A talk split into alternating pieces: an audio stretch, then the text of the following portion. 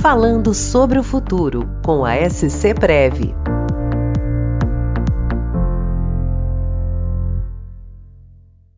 Olá, eu sou Bruno Bergman, assessor de investimentos da SC Prev. Dentro da série especial de podcast sobre perfis de investimento, hoje vamos mostrar o passo a passo para a criação destes perfis numa entidade fechada de previdência complementar, a EFPC. Assim como em qualquer processo interno, e mais ainda naqueles relacionados à aplicação dos recursos dos participantes, a criação de perfis de investimentos pelas EFPCs é complexa e exige cautela ao longo de seu desenvolvimento.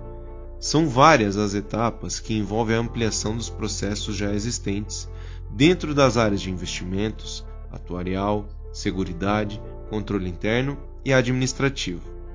Além disso, é indispensável que a entidade elabore estudos de todas as etapas envolvidas, algumas fundamentais. Uma delas é a comunicação com o participante, esclarecendo a ele o que são estes perfis e suas características. Primeiramente, é preciso realizar um estudo junto aos seus participantes para analisar se existe demanda para a criação de perfis de investimentos. Se a resposta for positiva, o passo seguinte é a definição e operacionalização dos perfis de investimentos. Na fase de definição dos perfis, a entidade vai precisar decidir com quantos perfis pretende trabalhar e, para cada um deles, desenhar o um modelo e elaborar a política de investimento. Por fim, terá que fazer um estudo sobre as premissas atuariais. Após a arquitetura dos perfis, vem outra etapa essencial, a operacionalização. Nessa fase é que são definidos os investimentos necessários em tecnologia e pessoal para a gestão de todo o trabalho. Outro ponto importante a considerar é a aquisição das custódias dos perfis de investimentos. Cada plano terá a sua própria custódia.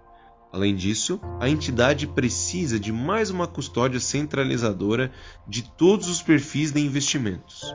Para finalizar essa primeira etapa do passo a passo para a criação dos perfis de investimento, a entidade também precisará realizar um estudo sobre a estimativa do crescimento de cada perfil, observando nesses pontos os potenciais entrantes e o quanto cada perfil teria de aumento do número de participantes ao longo do tempo.